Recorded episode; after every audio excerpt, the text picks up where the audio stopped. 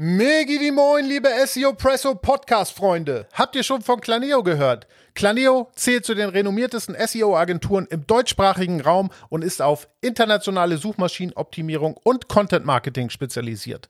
Mit einem erfahrenen Team aus über 80 Expertinnen unterstützen Claneo Unternehmen in den Bereichen der strategischen und technischen Suchmaschinenoptimierung, International SEO, Off-Page SEO, Content Marketing, Content-Erstellung, Marketing Efficiency und Digital PR. Das Team bringt jahrelange Erfahrung aus verschiedenen Branchen wie FMCG und E-Commerce über Reise, Finanzen und Versicherung bis hin zu Health und Pharma mit. Claneo betreut namhafte Kunden aus verschiedenen Branchen wie zum Beispiel Henkel, Bosch, HelloFresh, Jungheinrich, Birkenstock und ab in den Urlaub. Das klingt für euch spannend und ihr wollt Claneo persönlich kennenlernen? Dann schreibt einfach eine Mail an info@claneo.com oder besucht claneo.com und macht euch selbst ein Bild. Und solltet ihr im Mai auf der OMR in Hamburg sein, dann nutzt die Gelegenheit und besucht Claneo direkt vor Ort. Ihr findet sie in Halle A4 an Stand A06 und schickt schöne Grüße vom SEO Presso Podcast.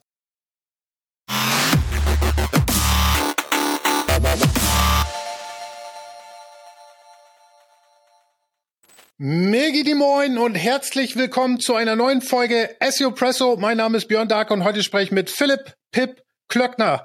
Philipp ist Investor, Berater, Tech-Experte, Podcast-Host des Doppelgänger-Podcasts, sollte zumindest meiner Hörerschaft geläufig sein. Er war Product Manager, Inhouse SEO, Marketing-Chef von Idealo, Managing Director bei Trade Machines und berät seit 2011 äh, Unternehmen im Bereich SEO, organischer Wachstum, wie zum Beispiel Rocket Internet, Home2Go, Tourlane, Foodpanda und unterstützt außerdem Strategieberatung, Venture Capital Funds, Private Equity Firmen wie KKR.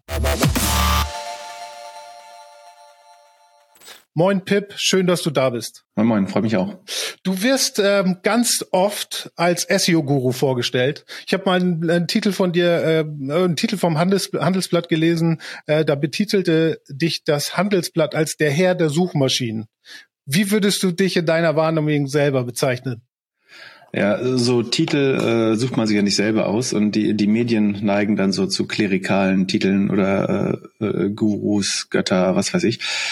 Ich selber würde mich bezeichnen als äh, im weitesten Sinne ein Marketer, ähm, Kaufmann, Investor und äh, neugieriger Beobachter.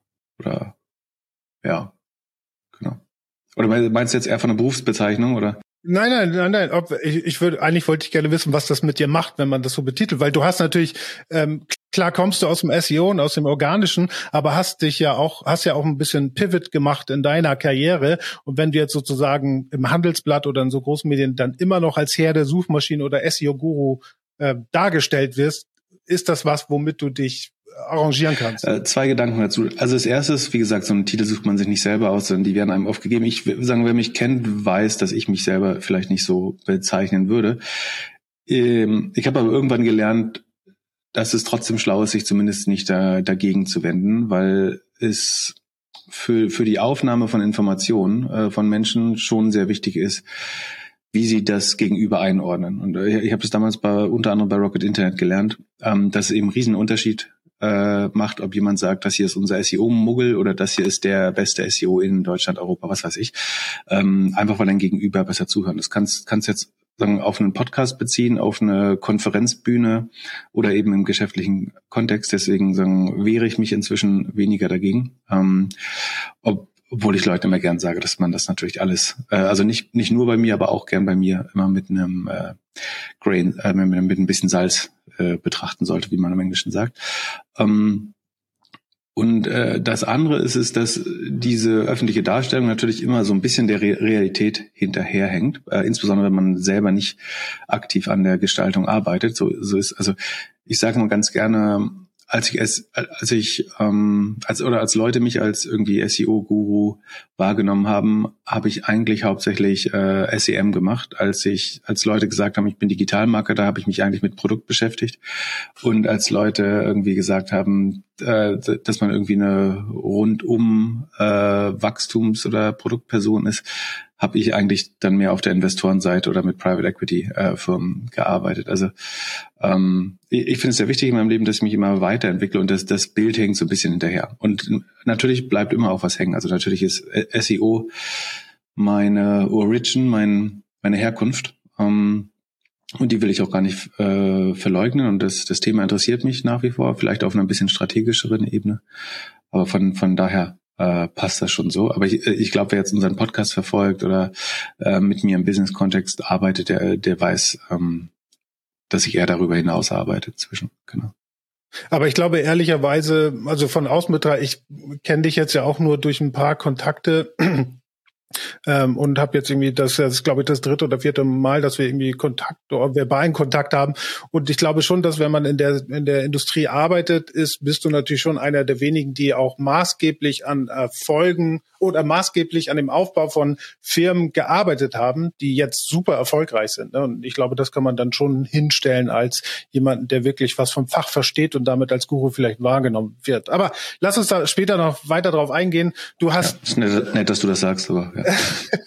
du hast ähm, BWL studiert an der Uni Greifswald. Ähm, hattest du damals schon während des Studiums schon Kontakt mit SEO oder hast schon irgendwie was SEO-mäßiges gemacht oder wolltest du eher den klassischen BWL-Weg gehen? Ich sag mal jetzt alles oder nichts, weil viele BWLer, die ich kenne, die wissen eigentlich gar nicht, was sie machen wollen damit. Ähm, ja, was, was war deine, was war sozusagen deine Idee? Ja, nein. Also einerseits habe ich BWL schon studiert, ähm, also die, die Alles-Komponente ist, äh, ich finde BWL ist schon wichtig, um sagen, die, die Welt und Wirtschaftswelt zu verstehen und leider sagen, hängt einfach viel an der Wirtschaft. Deswegen, sagen, um, um das Leben zu verstehen und sagen, mündig mit Demokratie und Wirtschaft zu interagieren, muss man, glaube ich, ein bisschen BWL-Grundwissen haben.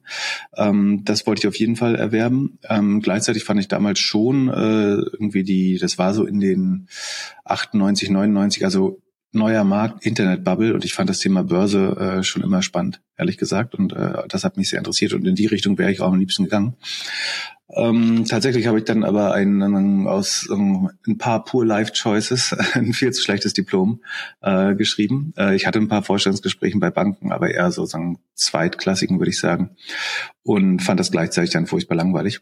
Und die, die andere Sache, die mich aber auch interessiert hat, ähm, also das Wort SEO kannte ich damals tatsächlich noch nicht, aber ich habe ähm, schon für, für meinen damaligen Volleyball- und Beachvolleyballverein ähm, quasi den Webmaster gemacht, also das, das Forum, die Webseite äh, betrieben unter anderem ähm, und habe meine ISDN-Doppelleitung finanziert mit sogenannten Pay-to-Serve-Toolbars. Das hört man von, von relativ vielen Internetmarketern, dass das der Anfall war. Also du musst dir vorstellen, dass ungefähr zwei Drittel meines Bildschirms mit Toolbars vollgeklebt waren, damit ich dann kostenlos äh, auf, den, auf dem restlichen Drittel irgendwie im Yahoo-Chat ähm, schreiben konnte äh, das waren so meine ersten Berührungspunkte. Und als, als das mit der Finanzkarriere dann nicht geklappt hat oder nicht mehr spannend erschien auf einmal, dann dachte ich, okay, die andere Sache, die du noch ganz gut kannst, ist, die ist Internet.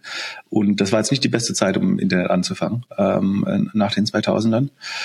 Das war die, die, die Dotcom-Blase, äh, die geplatzt ist, ne? Genau. Es, es war die Phase nach dem Crash, ne? also die bis, bis 2004, 2005 durchaus angedauert hat. Ähm, nur auch so als Einordnung für Leute, die denken, jetzt wird bald, wird bald wieder alles gut. Äh, das hat damals vier, fünf Jahre gedauert. Ähm, und genau, da habe ich mir zwei Berliner Internetunternehmen angeschaut uh, und habe dann damals ähm, Martin bei Idealo getroffen. Ähm, und der hat mir sagen, ein, ein finanziell nicht übermäßig äh, spannendes Angebot gemacht, aber sagen, ich, es war eine kleine Firma, die kurz vor ihrer schnellsten Wachstumsphase war.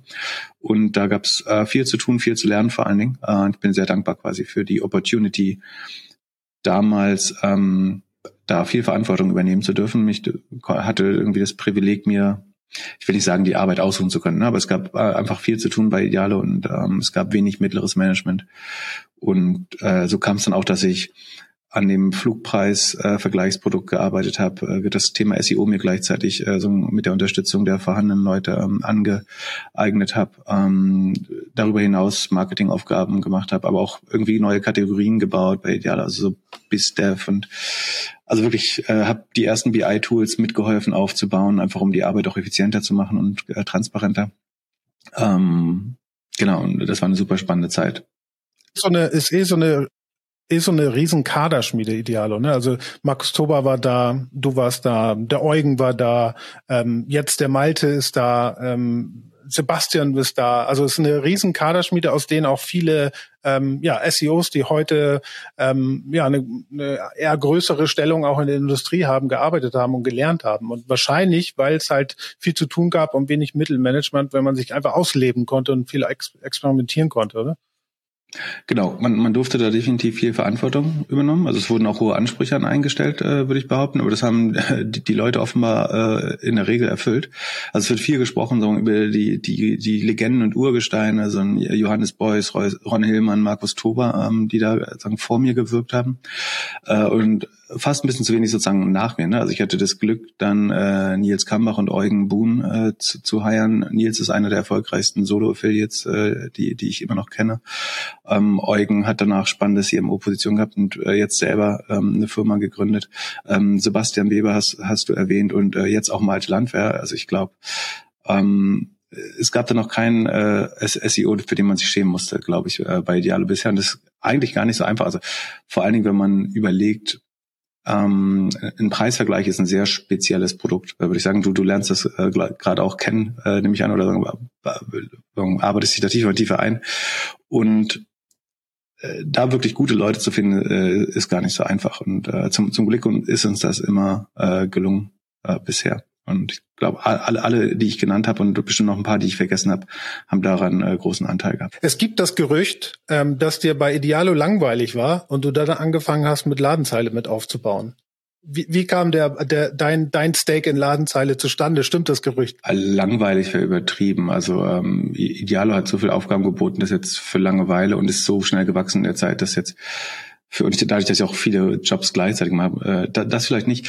Ähm, es war so auf jeden Fall, es waren äh, die, die letzten Jahre oder sogar Monate äh, bei, bei Idealo. Ähm, gefühlt, ähm, vielleicht war es so ein bisschen, äh, man könnte sagen, die Lernkurve ist vielleicht ein bisschen äh, abgeflacht. Ähm, das war definitiv so, ähm, was nicht heißt, dass ich irgendwie alles verstanden hatte zu dem Zeitpunkt, aber ähm, ich habe viele verschiedene Dinge gemacht. Äh, es haben sich mehr und mehr daraus Prozesse etabliert. Äh, es wurden viele Leute angestellt, die Sachen abgenommen, übernommen oder besser gemacht haben, vor allen Dingen auch.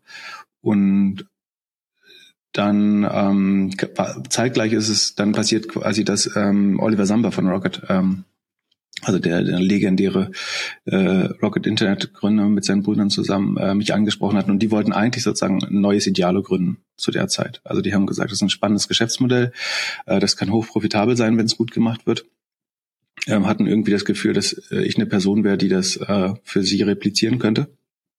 Und da hatte ich aber äh, definitiv keine Lust drauf. Äh, das bei Olli Samba reicht es dann nicht einmal Nein zu sagen, sondern äh, der, der, trifft dann dann noch zwei, drei Mal und man muss ähm, sehr hartnäckig Nein sagen, äh, bis der äh, einem das Nein wirklich abnimmt. Ähm, ich dachte tatsächlich einerseits, dass Ideales wirklich gut macht und es gar nicht so leicht ist, äh, einen Preisvergleich zu bauen. Es war so 2009, Das heißt, äh, Panda kam gerade oder war angekündigt äh, und es wurde jetzt wirklich nicht einfacher zu der Zeit, ähm, das Modell. Von daher, also ich wollte vor allem nicht den Ruf haben, dass ich jetzt Ideale verlasse, um dann das nächste Ideale zu bauen. Das äh, war mir irgendwie zu blöd und auch fand ich auch undankbar. Und stattdessen hat, also Olli hat dann irgendwann geknickt gesagt, ja, dann eben nicht. Denn, ähm, aber wir bauen ja noch 10.000 andere Sachen. Dann guckt ihr doch mal einen Schuhladen an und hier haben wir was gebaut, das heißt Ladenzeile. Ähm, Zalando war damals schon gut aufgestellt, auch mit äh, Beratern und Supportern. Und äh, ich wollte mich da gar nicht so ins gemachte Netz legen, sondern Ladenzeile war noch ein sehr junges Venture hat damals noch eigentlich null Überschneidung mit Idealo gehabt. Also Ladenzeile war sehr klar dem Mode-Möbelbereich. Das waren Dinge, die Idealo damals noch äh, explizit nicht anfassen wollte. Also da hieß es immer noch, ähm, irgendwie nur wenn es einen Stecker hat, ist es interessant äh, für uns. Das hat sich so ein bisschen aufgeweicht und ich habe damals auch schon die ersten Kategorien, irgendwie Weingläser, Küchenmesser und sowas gebaut, um das so aufzuweichen. Aber mich hat es immer ein bisschen geärgert, dass wir keine äh, Möbel und Mode machen konnten, obwohl ich wusste, dass der Markt sehr groß war, äh, weil ich da auch private Projekte tatsächlich äh, hatte, irgendwie mit denen ich so ein bisschen experimentiert hatte in dem Bereich. Und so kam Ladenzeile dann gelegen. Ähm, und ich habe quasi den, den Gründern, äh, Robbie und Johannes, ähm, dabei geholfen, das äh, schnell und effizient aufzubauen. Äh, so kam es dafür. Und, und, und, ja, das hat natürlich mein, mein Spektrum, also Langeweile würde ich es nicht nennen, aber es hat natürlich mein Spektrum erweiternd und äh, wir haben viel voneinander gelernt, würde ich sagen, bei Ladenzeile. Ja, und, und, und ich kann sagen, weil ich jetzt natürlich den Blick unter die Motorhaube habe, es ist natürlich ein bisschen rostig, sage ich mal, äh, ne? weil es ist schon, schon ein bisschen älteres Technologie, wo wir ja auch gerade dabei sind, das äh, neu aufzusetzen, neu zu erarbeiten. Aber der Kern und diese ganze Automatisierung dahinter, insbesondere das, was die Indexierung angeht, die Erstellung von Kategorien, ist natürlich schon sehr, sehr schlau und habe ich bisher, und ich arbeite jetzt seit weiß nicht, zwölf Jahren im SEO vorher so noch nie gesehen. Und äh, das ist natürlich schon krass. Und, und für mich eins, eins der Gründe, warum Ladenzeile auch so erfolgreich ist noch. Ja, das Spannende ist vielleicht, ähm, also zwei Sachen sind spannend an Ladenzeile. Das eine ist, dass es ähm, ich glaube, in weniger als einem Jahr profitabel geworden ist. Ich will nicht sagen, dass das äh, gewollt ist. Eigentlich möchte man lieber zehnmal größer werden und dann verbrennt man auch gern ein bisschen mehr Geld. Aber ähm, Lanzahl ist so schnell dann über Nacht erfolgreich äh, geworden mit ein paar Google-Updates. Ähm, und weil wir eben so schnell Inventar aufgebaut haben und das sehr gut kategorisiert äh, und vertagt haben, dass ähm, ja es glaube ich weniger als zwölf Monate gedauert hat, um Break-even zu sein vom vom Beginn der Website an, äh, was sehr untypisch ist für für Rocket-Projekte natürlich. Ähm, und das andere, du sagst, das ist alles ein bisschen rostig. Ähm, das stimmt vielleicht heutzutage sozusagen, wenn man zwischendurch jetzt kein größeres Refactoring gemacht hat. Andererseits, was ich spannend finde, ist, dass wir quasi 2009, 2010, als wir begonnen haben, ähm, also natürlich nicht ich, sondern der CTO Johannes, haben wir halt schon Machine Learning eingesetzt, um äh, Produkte zu kategorisieren, also um nicht Handarbeit zu machen, sondern um eben zu erkennen, ist das äh, ein gelber Gummistiefel oder rote Pumps, sind die für Damen oder für Herren? Und so weiter. Ähm, das haben wir alles schon mit Machine Learning gemacht oder auch irgendwelche Fehler im Produkt auszumerzen, die Kategorisierung zu unterstützen, äh, Farben zu erkennen, Formen zu erkennen und so weiter. Ähm, auch beim Sorting äh, war Machine Learning äh, dabei. Das sind äh, alles Sachen, so da redet, fangen Leute an heute drüber zu reden. Ähm, und das ist inzwischen fast 15 Jahre äh, her. Das, äh, ja. Hut ab.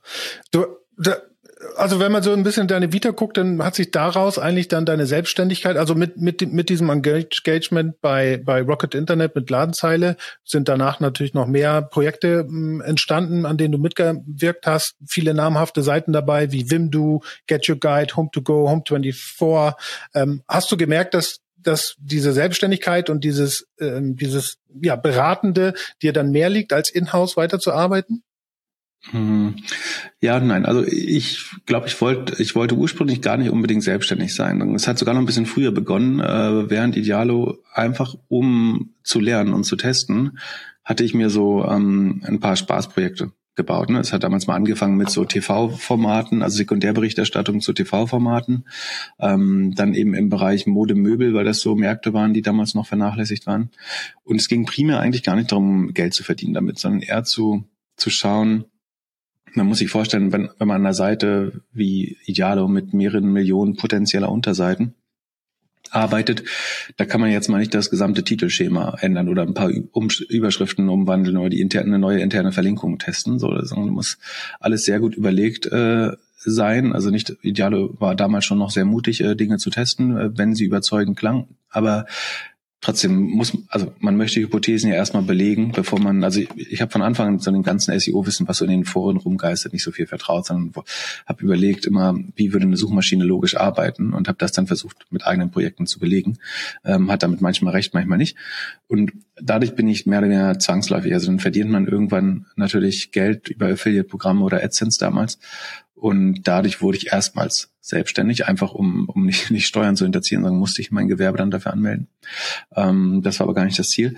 Und ähm, was ich wichtiger fand, als selbstständig zu sein, ist sagen, unternehmerisch zu handeln. Im Sinne von, ähm, ich habe natürlich gemerkt, dass das, was ich mache, wenn ich an großen Firmen arbeite, sehr viel Wert schafft für die, für die Investoren oder Shareholder der Firmen. Äh, und ich fand das nicht 100% logisch, das nur mit einem Gehalt abzudecken, sondern äh, wollte halt unternehmerisch beteiligt sein. Ähm, so war es dann auch bei Rocket, dass ich eigentlich an allen Firmen immer sagen, eine kleine, also sehr kleine Prozentzahl an, an Anteilen an der Firma erhielt. Und so, so war es dann eben so, dass wenn wir sozusagen aus SEO-Sicht was richtig machen, wie bei Ladenzeile, dass man dann eben nicht mit ein paar Tagessätzen oder einem Jahresgehalt herausgeht, sondern dass das auch deutlich mehr Geld werden kann im Erfolgsfall. Aber das hat natürlich auch ganz oft geheißen, dass man leer ausgegangen ist, obwohl man viel Zeit investiert hat. Aber das, das ist eigentlich, was ich mag. Das ist ähm, natürlich nicht ganz einfach in einem großen Unternehmen zu machen, weil man kann jetzt nicht jedem äh, Mitarbeiter, doch man kann schon jeden Mitarbeiter so äh,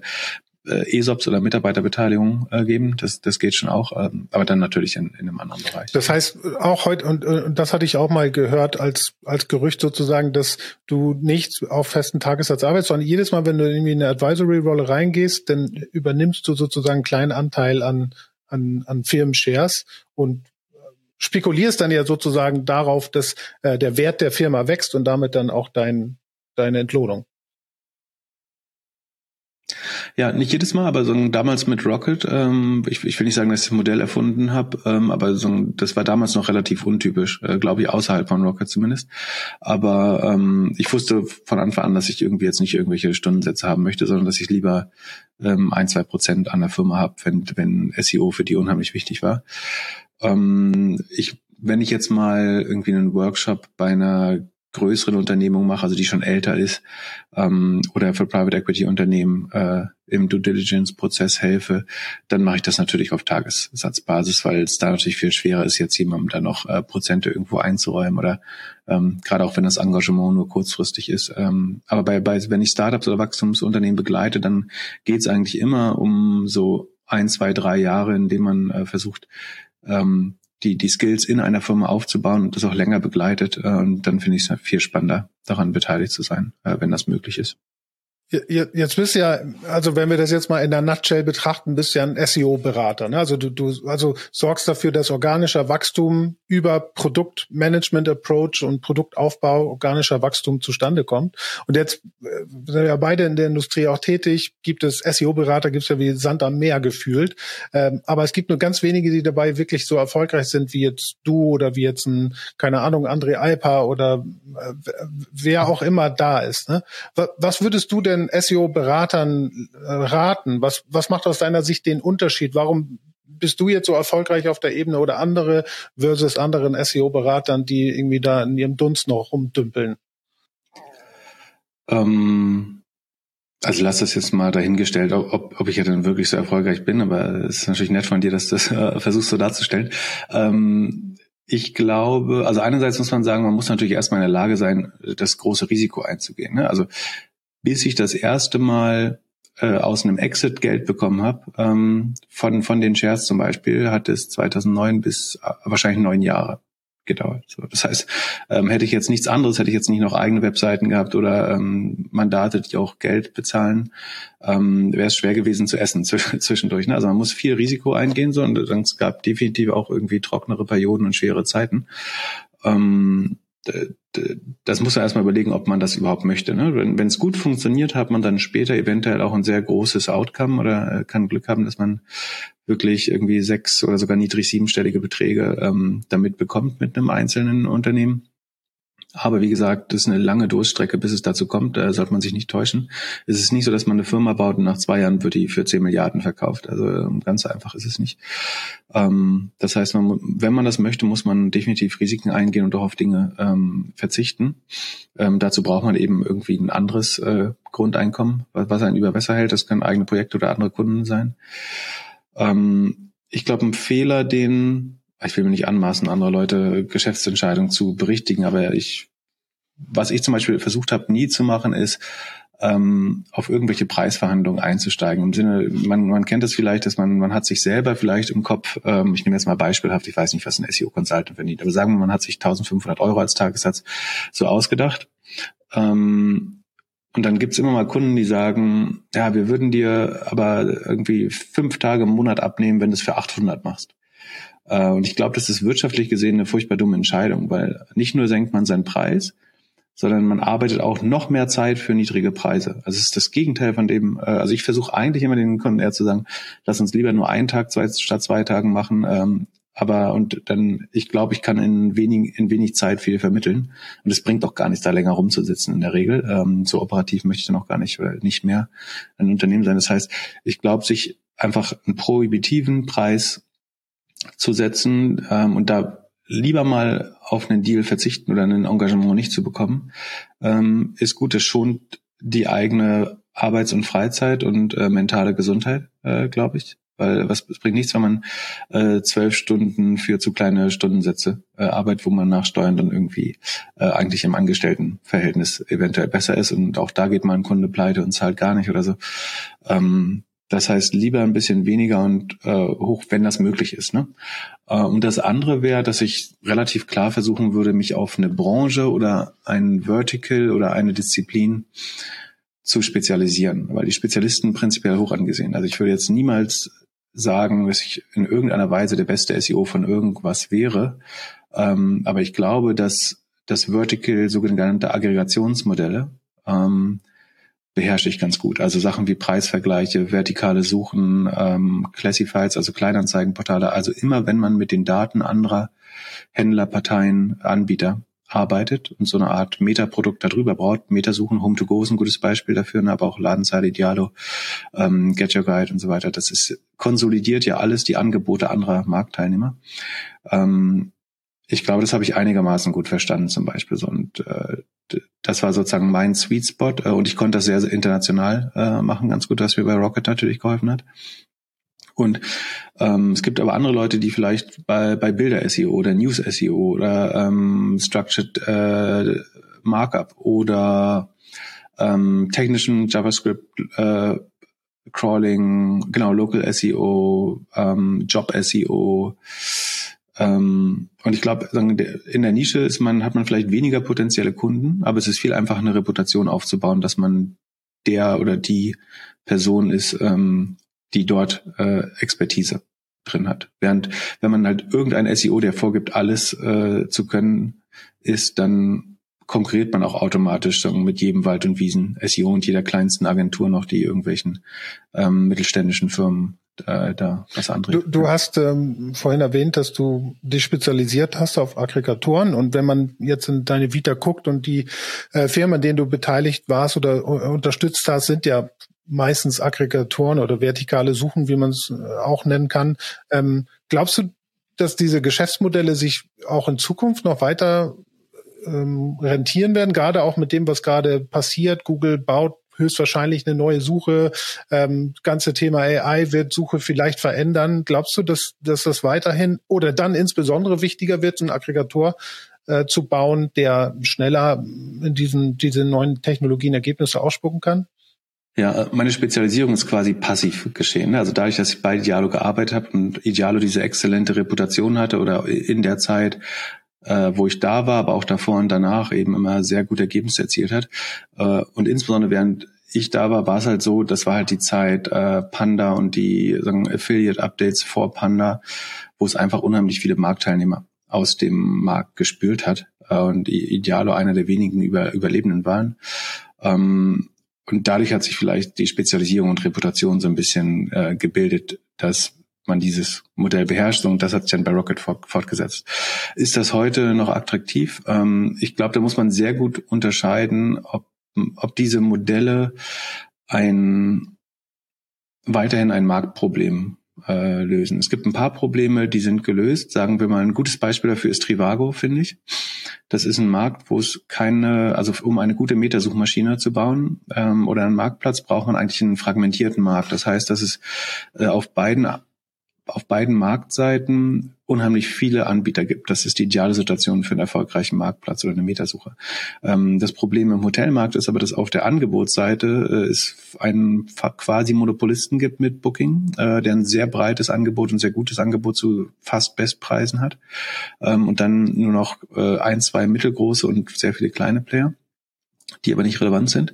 Und auf der Nachfrageseite war Trivago eben viel zu sehr von Google äh, abhängig wahrscheinlich. Ähm, das ist natürlich eine Situation, in der man nicht sein möchte und wo man auch sagen muss, das Produkt braucht es vielleicht äh, nicht mehr, weil ähm, die Customer Experience ist, äh, so schade es auch ist, eventuell besser, wenn man direkt zu einem Booking geht.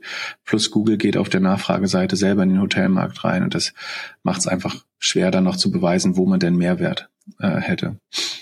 Und äh, es, vielleicht als Gegenbeispiel Home to Go, ähm, wo, wo ich Aufsichtsrat bin, das ist eine Firma, wo der Markt sehr fragmentiert ist. Also es gibt, ähm, also Home to Go ist ein Marktplatz für Ferienhäuser. ähm, ist mal aus einer Metasuche entstanden, wird mehr und mehr zu einem Marktplatz.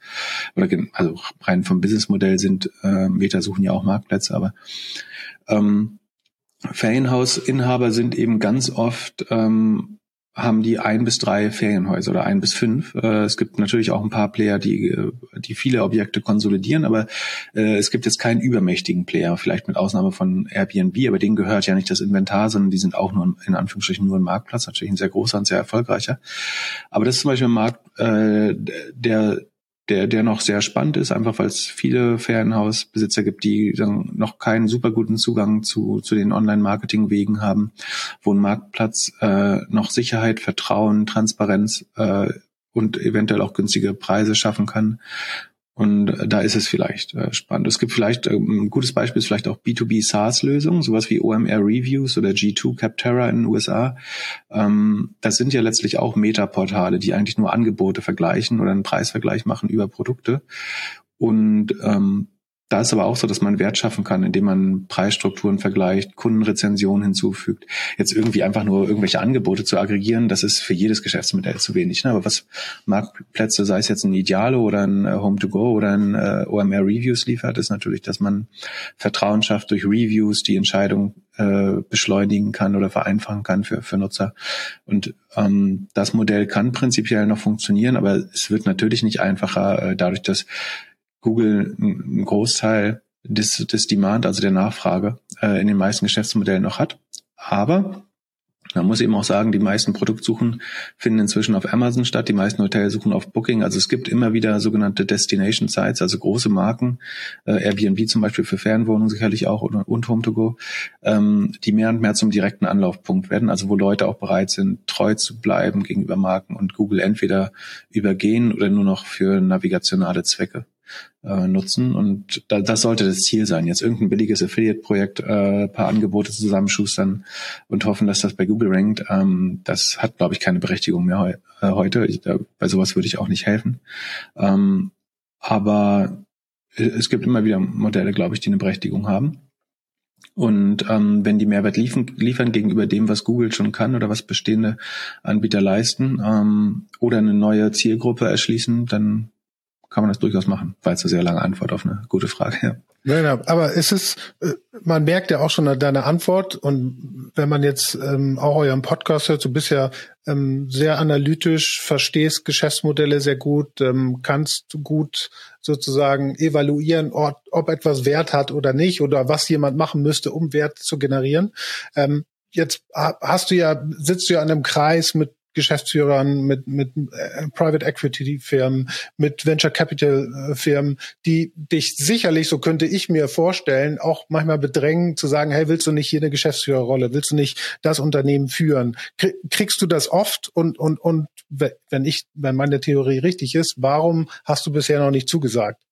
Ähm, also es gab früher schon immer mal äh, Anfragen, irgendwelche Dinge auch operativ zu machen. Also gerade bei Rocket hat sich sicherlich angeboten, bei einzelnen Firmen auch irgendwie den, den CMO oder so zu geben. Ähm, ich habe zwischendurch auch mal als Geschäftsführer gearbeitet. Ähm, ich glaube, in letzter Zeit gibt's das gar nicht mehr so oft. Ich glaube, irgendwie haben die Leute aufgegeben, äh, habe ich das Gefühl. Oder äh, ich, ich symbolisiere ausreichend, äh, dass das nicht so einfach ist, mich davon zu überzeugen. Ich glaube auch tatsächlich, dass das nicht meine Stärke ist. Also ähm, ich mag das Beraten schon, weil ich spannend finde, jeden Tag verschiedene neue intellektuelle Probleme äh, zu lösen. Und für mich hört die Faszination äh, so ein bisschen auf, wenn, wenn der Knoten geknackt ist im Kopf quasi. Also wenn ich glaube, die richtige Lösung gefunden zu haben, ähm, dann fängt für mich das Problem an, unheimlich langweilig zu werden. Ähm, und ich will nicht sagen, dass es der wichtigere Teil ist. Es ist mindestens so wichtig oder noch wichtiger, das dann richtig zu exekutieren und ähm, auszuführen, zu testen, ob die Hypothese auch stimmt. Ähm, das ist mindestens genauso wichtig oder wichtiger. Ähm, und man kann auch sagen, es gab auch Leute, die haben mir so vorgeworfen, ich, ich suche mir den einfacheren Teil aus. Der Meinung kann man sein, aber ich habe glücklicherweise das Privileg, ich, ich kann mir das aussuchen und muss mich von niemandem rechtfertigen dafür. Ähm, und wenn das ist das, was ich glaube, das stiftet am meisten also pro Zeiteinheit stifte ich da am meisten Nutzen. Äh, ich habe irgendwie bei Idealo bewiesen, dass es sich äh, andere Dinge auch kann. Äh, irgendwie hat, glaube ich, ein Team von 40 Leuten damals und viele Sachen ähm, gemacht. Äh, ich hatte bei Trade Machines später äh, ein eigenes Team, äh, zweieinhalb Jahre als Geschäftsführer. Ähm, ich glaube, ich kann das schon, aber es ist nicht das, was ich am besten kann und es ist nicht das, was mir Spaß macht. Und ich glaube, ich kann vor allen Dingen mehr Firmen helfen, ähm, indem ich mein Wissen weitergebe. Das ist auch sagen, der Grund, warum ich den Doppelgänger-Podcast mache, sagen, um das Wissen weiterzugeben. Ähm, und wie gesagt, ähm, vor allen Dingen, was mich, wo ich immer Angst hatte, auch weil ich es bei anderen Personen ein bisschen gesehen habe, die aus der SEO-Szene kamen, ist dass, wenn du Geschäftsführer in einem Venture äh, wirst, dass du natürlich so ein bisschen betriebsblind wirst. Also du musst dich zwangsläufig dann nur noch für die Probleme deiner Branche interessieren. Ähm, und nicht, dass ich mich jetzt nur für SEO äh, interessieren wollte, aber ich, mag so diesen übergreifenden Blick und ich will natürlich sehen, was links und rechts geht, was nicht nur, nicht nur was in Deutschland und nicht nur was im Immobilien- oder Maschinenmarkt oder E-Commerce-Markt geht, sondern ähm, mir fiel es schwer, einfach neun Jahre nur an der an einer Sache äh, zu arbeiten. Das für, würde sich anfühlen wie äh, nicht schnell genug lernen, obwohl man natürlich ganz viele neue Sachen lernt. Ja, und ich glaube auch, also das ist mal so meine Vorstellung, du hast natürlich als Geschäftsführer klar deine intellektuellen Knoten, die du lösen musst, aber es kommen auch, hast jetzt 200 Mitarbeiter, 200 weitere Knoten dazu, die du lösen musst. Ne? Und das ist natürlich auch ein unheimlich, unheimliche Mammutaufgabe sozusagen, dann dem allen gerecht zu werden. Würdest du, würdest du denn sagen, das würde mich mal interessieren, würdest du sagen, dass du gut im Umgang mit Menschen bist denn in der Rolle? Also wärst du ein guter Leader? Äh, das müssen andere beurteilen. Also ähm, ich bin da offen für Feedback. Äh, wenn jemand sagen möchte, äh, ich war ein furchtbarer Chef, dann soll er es. Ich, ich werde das nicht vergelten oder so. Also ich, äh, mich würde es interessieren tatsächlich. Ähm, ich, ich könnte das mit Daten beantworten. Also ich glaube, ich habe äh, sagen in sechs Jahren bei Idealo äh, von 40 Leuten eine Person äh, äh, als Mitarbeiter verloren, wenn ich mich nicht irre, äh, oder Mitarbeiterin.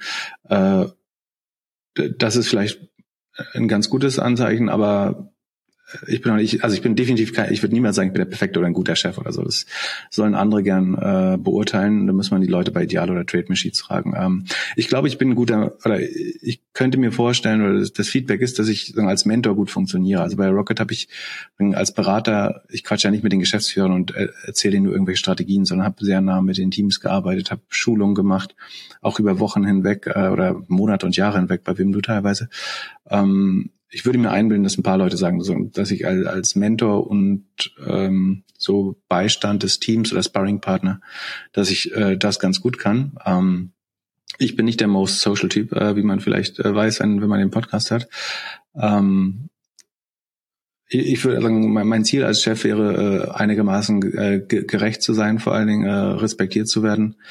Ähm, und äh, ich würde mir natürlich wünschen, dass Leute bei mir die Chance haben, was zu lernen. Äh, wenn jetzt jemand sagt, äh, das ist ihm oder ihr nicht gelungen, fände ich das schade, aber äh, wie gesagt, muss, musst du mal ein paar, vielleicht hast du ja Zugang zu Leuten und kannst äh, Stimmen einholen, ich weiß nicht. Äh, es hat sich bei mir zumindest noch niemand beschwert, aber ja. Ich, ich höre mich mal um. Ich würde gerne nochmal zurück auf die Geschäftsführerrolle ich, ich habe verstanden oder ich glaube, wir haben verstanden, CEO wäre wär nicht für dich, würde dir nicht liegen. Würdest dich aber auch jetzt mit dem Wissen, was du hast und de, de, dem der Fähigkeit, Märkte und Businessmodelle äh, zu analysieren, würde es dich reizen, selber zu gründen? Und wenn ja, was wäre es? Ja, also ich meine tatsächlich, also ich habe äh, drei oder vier Firmen. Also ich gründe, also ich gründe natürlich keine keine Wachstumsfirmen oder Startups selber, aber äh, ist schon so, dass ich natürlich äh, eigene Firmen habe. Ähm, würde ich was gründen im herkömmlichen Sinn? Also ich, es müsste ein Modell geben, was mich einfach nicht schlafen lässt. Dann könnte ich mir das durchaus vorstellen. Äh, es, ähm, es gab immer Modelle, die ich sehr schlau fand. Zum Beispiel, also ich habe so zwei, drei Jahre bevor es Gorillas gab, wollte ich mal was ganz ähnliches bauen, äh, ehrlich gesagt. Also wo man äh, quasi mit Fahrrädern Dinge des täglichen Bedarfs äh, liefert. Ähm, das habe ich ja zum Beispiel nicht gemacht, weil ich ähm, wusste, dass es natürlich operativ äh, eine große Herausforderung wird. Im Sinne von, dass vollkommen klar ist, dass man Hunderte und Tausende von Menschen beschäftigen würde. Ähm, Aber du warst einer das, der ersten das, Investoren bei Gorillas dann, dann auch, ne? Weil hat es dann jemand anderes genau, ich gemacht? Unter anderem, genau, ich habe unter anderem deswegen investiert, weil ich äh, stark an das Modell prinzipiell geglaubt hat. Ähm, aber ich wusste, dass ich als Geschäftsführer jetzt vielleicht das nicht unbedingt verantworten wo, wolle oder mich damit beschäftigen will, sagen, eine so große Organisation aufzubauen. Ähm, Genau, ich habe, also es gibt immer wieder Ideen, die ich wirklich gut finde. Es gibt noch äh, zwei, drei andere. Eine andere ist zum Beispiel eine, die sehr saleslastig ist. Also es war was im sogenannten Lo Local Business Bereich. Da hätte man aber wirklich viel Klinkenputzen machen oder eine Sales-Organisation aufbauen, was ich äh, aus anderen Engagements schon so ein bisschen kenne und wo ich auch glaube, das ist eigentlich nicht die die Kultur, die ich in meiner Firma haben wollen würde, dass sie sehr salesgetrieben ist. Ähm, das, also ich glaube schon, dass auch Salesmenschen mehr Respekt und Anerkennung brauchen, weil sie unheimlich wichtig sind äh, für gerade für Softwaregeschäfte, aber auch viele andere. Ich glaube, äh, in, in Deutschland hat man zu wenig äh, Respekt äh, vor, vor, vor guten Vertriebsberufen. Ähm, und also ich meine das nicht wertend, sondern ich meine nur, dass das ist eben nicht die Kultur, mit der ich gerne arbeiten würde. Das heißt nicht, dass ich sie nicht respektiere, aber es ist, wenn man sich das aus und, man, und ich meine, wie gesagt, man verbringt da die nächsten zehn, eventuell mehr Jahre und dann sollte man noch eine Umwelt schaffen, äh, wo man sich freut, irgendwie morgens hinzugehen. Und das habe ich da dann nicht vermutet. Also vielleicht gibt es irgendwann mal ein Modell, ähm, wo, wo sozusagen der der Itch, also ich, wo ich mich so sehr jucke, dass ich es lösen muss, äh, dass ich dann doch äh, vielleicht mit dem guten Team äh, aus Menschen, denen ich vertraue, äh, gründen mag. Bisher hat mich noch nichts überwältigt. Und äh, wie gesagt, der Grund ist gar nicht, ähm, dass ich das Gründen nicht mag, sondern vor allen Dingen eben, dass ich immer das Bedürfnis habe, link und, links und rechts noch ganz viele Sachen mach, äh, zu machen, um einfach auch andere Dinge zu lernen und zu schauen, wie es woanders aussieht. Also einer der Gründe, warum ich zum Beispiel jetzt viel mit äh, KKA äh, im Private Equity Bereich und äh, noch ein paar anderen Partnern arbeite, ist, dass ich, äh, so wie du schon richtig beschrieben hast, so sehr festgelegt war auf so die Schiene SEO, Organic Growth, ein bisschen Digital Marketing im Bereich Aggregationsmodelle. Äh, das hat wahrscheinlich dazu gefügt, dass ich das irgendwann sehr, sehr gut konnte und sehr, sehr effektiv ähm, Kunden und Partnern damit helfen konnte. Aber gleichzeitig wurde es für mich natürlich immer langweiliger, weil ähm, du siehst immer wieder die gleichen Probleme. Du kannst sie sehr gut lösen, du kannst helfen. Das ist ein cooles Gefühl, nach Hause zu gehen und zu denken, du hast dieses Problem jetzt wieder für ein weiteres Unternehmen ähm, gelöst und deren Leben wird dadurch vielleicht einfacher oder sie wachsen vielleicht schneller. Ähm, das ist schon schön vom Feedback so her. Aber für dich selber hast du halt das Gefühl, dass du zumindest äh, immer weniger äh, lernst dabei, weil sich Dinge wiederholen.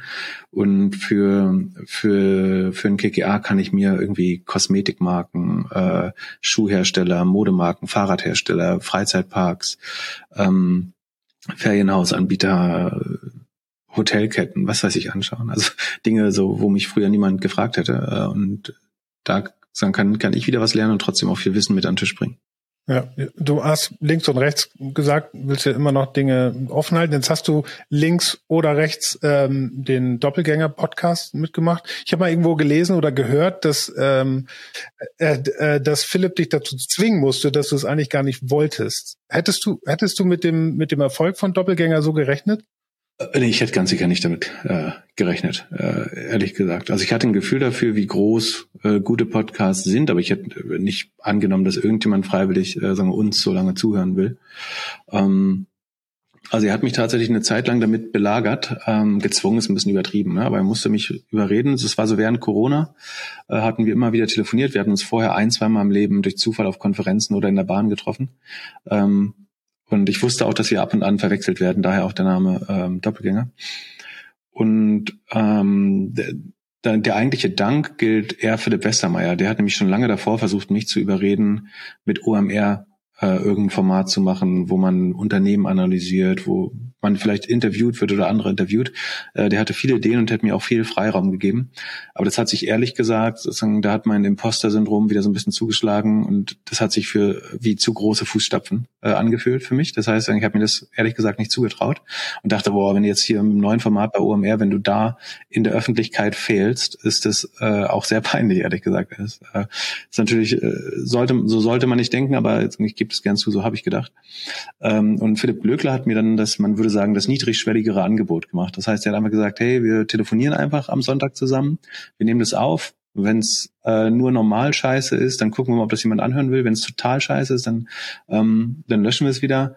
Ähm, und wenn wir noch Bock haben, am nächsten Sonntag nehmen wir es einfach nochmal auf. So und so hat es eigentlich angefangen. Und die erste Folge, wenn man die jetzt hören würde, ist äh, hoch peinlich, äh, würde ich sagen im Nachhinein, weil wir natürlich auch erst noch ausfinden müssen, wie das, äh, wie das Format funktionieren sollte. Ähm, aber inzwischen scheint, scheint es Menschen äh, zu gefallen und äh, neben der schieren Menge an Zu Zuhörerinnen äh, sind so hören ungefähr so roundabout äh, 40.000 Leute äh, zu pro Episode. Ähm, Finde ich es vor allem spannend, was für Leute äh, zuhören. Also wie viel, wie viel äh, irgendwie hochkarätige Gründer und Gründerinnen dabei sind, äh, Investoren, ähm, dass so Leute wie Alex Graf oder Florian Heinemann zugeben, dass sie das ab und an hören, ähm, dass es in vielen großen Wirtschaftsredaktionen in Deutschland gehört wird, in Bundesministerien. Ähm, das ist natürlich Wahnsinn, weil man sich nicht vorstellt, dass irgendwie das Sonntagsgespräch von so zwei, zwei Digital Product Dudes ähm, überhaupt irgendwelche Leute äh, interessiert. Also ich glaube, ich habe schon damit gerechnet, dass wir so tausend Leute erreichen können, weil irgendwie man hat ein paar Twitter-Follower und es gab immer Leute, die meine Blogposts äh, gerne lesen. Ähm, daran hatte ich jetzt keine Zweifel, aber dass man in der Zeit so exponentiell wächst, ähm, dass quasi immer wieder verdoppelt die Hörerschaft äh, und dann auf so einen Wert kommt, ähm, damit habe ich nicht im entferntesten gerechnet. Ja, aber herzlichen Glückwunsch dazu auf jeden Fall von meiner Seite. Ähm, jetzt kann man ja. ja sagen, trotz deines Erfolges, du bist jetzt wie, wie viel Hörer hast du jetzt? Also äh, wahrscheinlich hatten wir zu dem Zeitpunkt noch nicht so viel Hörer als äh, du. Also unsere erste Episode hatte, glaube ich, auch ein bisschen weniger als 1000 oder nur knapp 1000 äh, Hörer. Ähm, also es soll ich habe die ersten sechs Monate habe ich rumgekrebst mit so 50, 60 Hörern. Und dann haben wir angefangen äh, Cover und die Sujets für Social Media äh, zu professionalisieren, wo wir auch die Köpfe derjenigen, die da sprechen, mit draufzusetzen. Und dann ähm, ist das Ding äh, losgeschossen. Und jetzt sind wir bei bin ich bei 3000 Hörer im Monat vier Episoden, wenn ich schaffe. Manchmal sind es auch nur drei. Aber ich finde, für Nischen-Podcast ist das schon sehr, sehr gut. Und ähm, wir sind, äh, ich glaube, ich habe 2800 Subscribers auf allen Plattformen. Wenn ich die ganzen Social-Media-Plattformen noch dazu sind es, glaube ich, drei, fünf oder so. Und für mich äh, einfach sozusagen das, das, äh, der Erfolgsbeweis ist, dass ich jetzt nach dem ersten Sponsoring mit Searchmetrics jetzt halt Johannes und Systrix als Sponsor für den Podcast habe und sich das damit natürlich dann auch lohnt, der Aufwand und mir mich auch weiter motiviert, das weiterzumachen. Und es wächst, das ist halt, wenn du monatlich raufguckst, wächst es halt. Du merkst halt, dass es noch weiter Leuten gefällt und dass da auch noch mehr äh, Potenzial ist sozusagen. Genau. Und du, du triffst halt immer spannende Leute dadurch, dass du Gäste hast. Das Privileg habe ich leider nicht, sondern ich muss mich immer mit dem äh, gleichen Deppen abgeben. Aber ähm, ans ansonsten äh, ist das natürlich unser größter äh, Wachstumsverhinderer, ist, dass wir keine Gäste haben. Ähm, das macht es nochmal deutlich schwerer. Das heißt, wir müssen immer durch den eigenen Content überzeugen äh, und können niemandem die Audience klauen. Ähm, ja. Jetzt hast du ja, genau, du bist jetzt ja im, im, Prinzip in eine ganz andere Wahrnehmungsphase gespült worden durch den, durch den Erfolg des Doppelgänger-Podcasts. Ne? Man sieht dich bei der Welt äh, jetzt im, im Fernsehen, irgendwelche Börsen, ähm, ob, ähm, ähm, ja, Kommentare abgeben. Man, du sitzt jetzt mit Geschäftsführern, sagst ja vorher schon, Big Bosses an einem Tisch. Ähm, du bist ein gefragter Experte in Investment-Podcast jetzt ähm, und tingelst so durch die Gegend. Trotzdem, und das ist vielleicht eine kleine Anekdote, trotzdem bist du ja noch auf SEO-Konferenzen unterwegs. Und als wir uns das erste Mal gesehen haben oder getroffen haben, eigentlich, als ich bei Ladenzeile angefangen habe, hatten wir immer vor, äh, sozusagen uns zu treffen und ein Meeting zu haben und, und über gewisse Dinge zu sprechen, haben wir nie geschafft. Und unser erstes Treffen war dann tatsächlich auf der SEO-Com in der Sauna. Ich weiß nicht, ob du dich dran erinnerst. Genau. Und da ja, haben wir in genau. der Sauna, klar, klar. Ja, klar. da haben wir in der Sauna über das Indexierungsmanagement bei Ladenzeile gesprochen. Also ich, ich finde es ja, genau. ich, ich finde ich find's sehr sympathisch, dass du dennoch, ich habe dich auch schon mal auf der Campix gesehen, dennoch ähm, noch auf SEO-Konferenzen unterwegs bist. Warum ist dir das so wichtig, da, da noch teilzuhaben? Ja, also, also erstmal so zu diesem Overhyped-Status. Ähm, also man muss natürlich immer sagen, das ist natürlich vollkommen. Ich sage ich sag eigentlich immer, ich habe 20 Jahre lang irgendwie äh, sehr hart dafür gearbeitet, mir so die ersten 20 Prozent meiner Reputation aufzubauen. Ähm, und dann sind die weiteren 80 Prozent irgendwie durch ein paar Podcasts gekommen, so ungefähr. Das zeigt doch so ein bisschen, was vielleicht falsch ist äh, mit, der Welt, weil tatsächlich mache ich natürlich fast eins zu eins das Gleiche, wie was ich vor zwei Jahren gemacht habe. Und auf einmal wird es ganz anders wahrgenommen. Also ähm, das muss man auch alles nicht so ernst nehmen. Ähm, warum ich weiterhin auf SEO, also mich interessiert das SEO-Thema natürlich weiterhin und ähm, eine Sache, die schon ein bisschen bedauere oder die schade ist, ist, dass ich natürlich nicht mehr ganz so operativ dazu komme, äh, SEO irgendwie selber zu machen oder mit jetzt äh, zwei, drei Teams wirklich sehr tief in den Schützengräben äh, zu arbeiten, sondern ähm, ich verfolge das. Ähm, ich habe fairerweise muss ich auch sagen, ich finde zumindestens sozusagen die ähm, die übergreifende Theorie von SEO wird, je älter ich werde, gefühlt immer einfacher. Ähm, natürlich gibt's einfach immer mehr Teilbereiche, ne, wo man einfach gar nicht tief genug drin sein kann äh, äh, in, in, meiner Position. Äh, das gebe ich auch gern zu. Deswegen berate ich dann eben auch eher strategischer oder kenne Leute, die in einzelnen Bereichen gut sind. Ähm, aber ich, das ist natürlich eine Möglichkeit für mich, auf dem Laufenden zu bleiben, zu lernen, auch alte Freunde wieder zu treffen. Ähm, Deswegen versuche ich auf die, die besseren Konferenzen, also in Salzburg oder München, ähm, äh, auch weiterhin zu gehen, wenn ich es terminlich irgendwie äh, einrichten kann. Ähm, ich würde jetzt vielleicht nicht mehr über SEO äh, sprechen, weil das wäre, glaube ich, fast äh, anmaßend noch so zu tun, als würde ich jetzt irgendeinen Teilbereich äh, so gut verstehen. Äh, ich habe da mal sehr hohe Ansprüche. Ähm, vielleicht würde es noch jemand sogar interessieren, aber ähm, früher wurde ich mal dafür ausgelacht äh, auf Konferenzen, was ich gesagt habe, äh, was ich, wenn ich gesagt habe, äh, dass Google noch problematisch werden würde oder dass Google ganz viel auf User Experience achtet. Ähm, da wurde ich für zehn Jahre mal viel, viel für ausgelacht. Gibt's denn, gibt's denn vielleicht auf der anderen Seite noch Leute, die dich ähm, ja, inspirieren oder begeistern, wenn du jetzt auf Konferenzen bist, vielleicht Vorträge siehst oder insgesamt äh, Sachen noch liest? Gibt's noch Leute, die dich begeistern und inspirieren?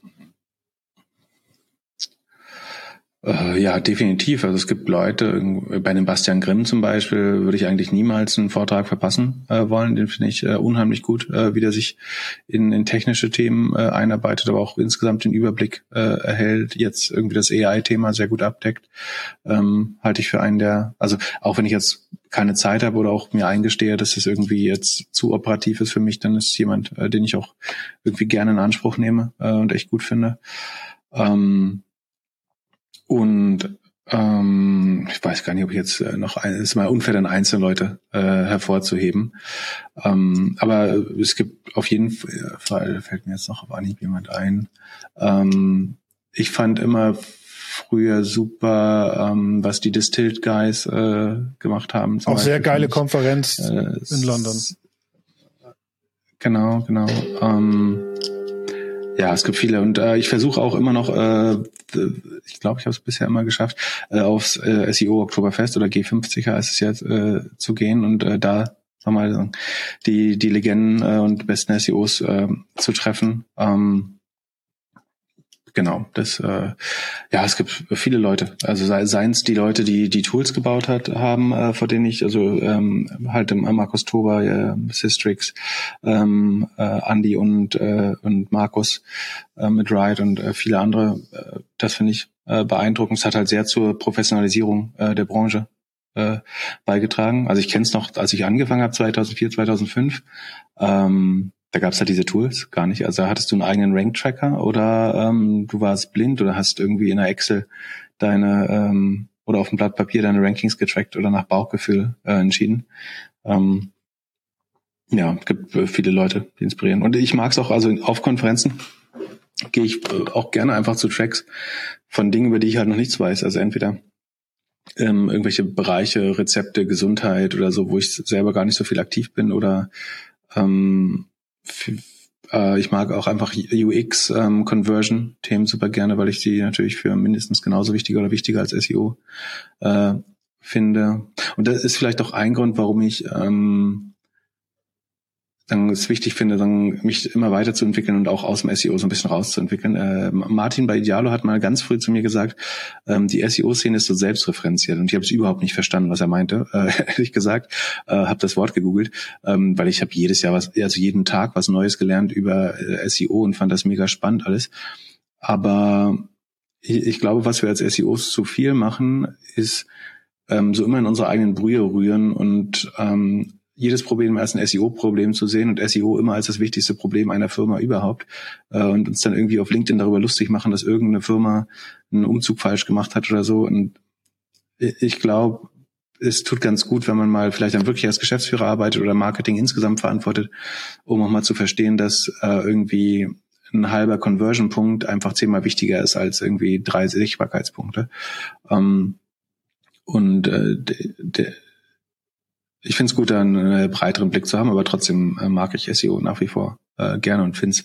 Ähm, damals habe ich mir gesagt, es ist die, die einfachste Art, also einigermaßen Intelligenz oder Begabung in, in Geld umzuwandeln. Also, äh, ja, damals war es wirklich so einfach. Also hast du irgendeine Website gebaut und kannst dir das Keyword aussuchen äh, und musstest nur noch überlegen, wie du es monetarisierst. Ähm, ich fand, fand es schon beeindruckend. Äh, das ist natürlich heute alles viel, viel schwerer geworden mit mehr Konkurrenz. Ja. Ähm, und zu uns gibt halt viel, viel mehr Dinge zu äh, beachten und vor allen Dingen muss man gute Produkte bauen inzwischen. Wir haben noch ungefähr sieben Minuten oder sechseinhalb. Ich würde dir gerne noch eine Frage zum Schluss stellen. Und zwar, ich habe am Anfangs gesagt, Herr der Suchmaschinen, so wie dich das Handelsblatt betitelt hat, 2020, vorausgegangen war eine Entscheidung eines Gerichts in den UK, ähm, das im Prinzip Google zur Wahl gestellt hat, entweder dich unter die Haube äh, des Google-Algorithmus gucken zu lassen ähm, oder ähm, aber sich zurückzuziehen aus den aus den Märkten. Und das fand ich ziemlich krass zu lesen. Ähm, für dich wahrscheinlich auch voll krass, als derjenige gehandelt zu werden, der da runter gucken kann. Kannst du vielleicht kurz noch was dazu sagen, wie es dazu kam und was daraus geworden ist? Ja, also sie mussten sich nicht aus den Märkten zurückziehen, aber sie mussten in dem Prozess quasi ihre Beweise oder ihre Argumentation zurückziehen. Also ähm, sie haben quasi gegenüber dem Gericht Unterlagen eingereicht. Ähm, das ich gebe nur die öffentlichen Sachen wieder, über den Rest darf ich tatsächlich nicht reden, ähm, die sozusagen ihrer Verteidigung äh, dienten. Es geht dabei um ein Verfahren im, im Shopping-Preisvergleichsmarkt auch äh, in UK aber. Ähm, und um diese Dokumente zu interpretieren, brauchte die Verteidigung äh, natürlich, äh, beziehungsweise in dem Fall der, die, die, die Kläger äh, natürlich ähm, einen äh, Expert Witness heißt es im Englischen, also ein Gerichtsexperten oder ähm, ja, wie auch immer man es nennen möchte. Ähm, weil, weil die Anwälte natürlich das eventuell gar nicht selber bewerten können. So. Und ähm, die haben dann sagen, aufgrund meiner Expertise im Preisvergleichs- und SEO-Segment quasi für mich be berufen wollen als Experten. Worauf Google dann gesagt hat, ähm, das geht ja nicht, weil A, er ist Experte und äh, B, äh, der arbeitet beim Consulting und SEO und Preisvergleich, ähm, was natürlich ein Problem ist. Also wie willst du einen Experten haben, äh, ohne jemanden, der da drin arbeitet? So, ähm, ja, keine Ahnung. Also wie auch immer, das Gericht hat es am Ende zugelassen und gesagt, natürlich hat die äh, Klägerin äh, Anspruch, einen Experten äh, bei der Seite zu haben, um das zu, damit die Anwälte das äh, ausreichend verstehen. Und daraufhin hat Google tatsächlich diese Beweise zurückgezogen ähm, das heißt, ich habe vorher nur geschwärzte Versionen gesehen, wo einzelne äh, Phrasen, also insbesondere die, die Geschäftsgeheimnisse beinhalten, äh, rausgestrichen waren. Ähm, dieses Verfahren geht aber ähm, weiter und äh, inzwischen darf ich äh, Dokumente sehen, man muss, aber also die Dokumente sind interne E-Mails, ähm, äh, irgendwie so wie es beim Gerichtsverfahren ist. Ne? Also ich sage jetzt nichts Spezielles über das Verfahren, aber typischerweise sind das interne Kommunikation, äh, eventuell interne Doku ähm, Präsentationen über wie gewisse Algorithmen funktionieren und so weiter. Ähm, und und die sind eben aus den Jahren 2000 2007 bis 2010, würde ich sagen, 2011, so auch Richtung Panda. Ähm, die sind, also ich würde davon ausgehen, dass äh, viele Teile davon durchaus noch relevant sind, aber ähm, ich glaube, bestenfalls kann man jetzt sagen, ohne zu viel zu verraten, dass Google natürlich für ein paar Dinge andere Worte benutzt, als ähm, die, die SEO-Szene vielleicht, vielleicht nutzt. Und das macht dann auch einfach Dinge ähm, vielleicht zu negieren, die verdächtigt werden. Also ich kann ja zum Beispiel, wenn wir, wenn wir sagen, das Wort Ranking Signal äh, gibt es gar nicht bei Google, dann kann ich natürlich sagen, alles ist kein Rank Ranking Signal, weil es einfach an einer anderen Art in, in an irgendeiner anderen Stelle in äh, Algorithmus einfließt oder was auch immer. Nur als Beispiel hypothetisch. Ähm, aber ja, ich habe jetzt nicht so viel äh, ich glaube, es ist nicht mega überraschend, was man da findet. Überraschend ist vielleicht so ein bisschen, ähm, wie viel dann doch manuell äh, eingegriffen wird oder sowas. Aber wie gesagt, über den eigentlichen Algorithmen oder irgendwelche Geschäftsgeheimnisse darf ich eben äh, nicht reden, was mich in, in meiner Berufsausübung äh, jetzt einigermaßen einschränkt, äh, ehrlich gesagt. Ähm, also ich darf jetzt immer nur noch sagen, was ich vorher schon wusste, äh, mehr oder weniger. Aber äh, ich habe das Gefühl, damit kann ich noch ganz gut beraten, theoretisch. Ähm, ja, mehr, mehr, mehr darf ich dazu wirklich nicht sagen. Ähm, Sehr cool. Pip, ich danke dir. Es war ein super sympathisches Gespräch. Ich könnte mich jetzt noch zwei Stunden mit dir unterhalten, aber äh, mein Podcast geht normalerweise immer maximal eine halbe Stunde. Äh, aber wenn ich dich schon mal hier habe, äh, wollte ich dir ein paar mehr Fragen stellen. Ich danke dir, dass du dir die Zeit genommen hast, dabei warst. Danke euch fürs Einschalten und wir sehen und hören uns nächste Woche wieder bei SEO Presso. Ciao. Ja, sehr gern. Viel Erfolg mit dem Podcast. Ciao.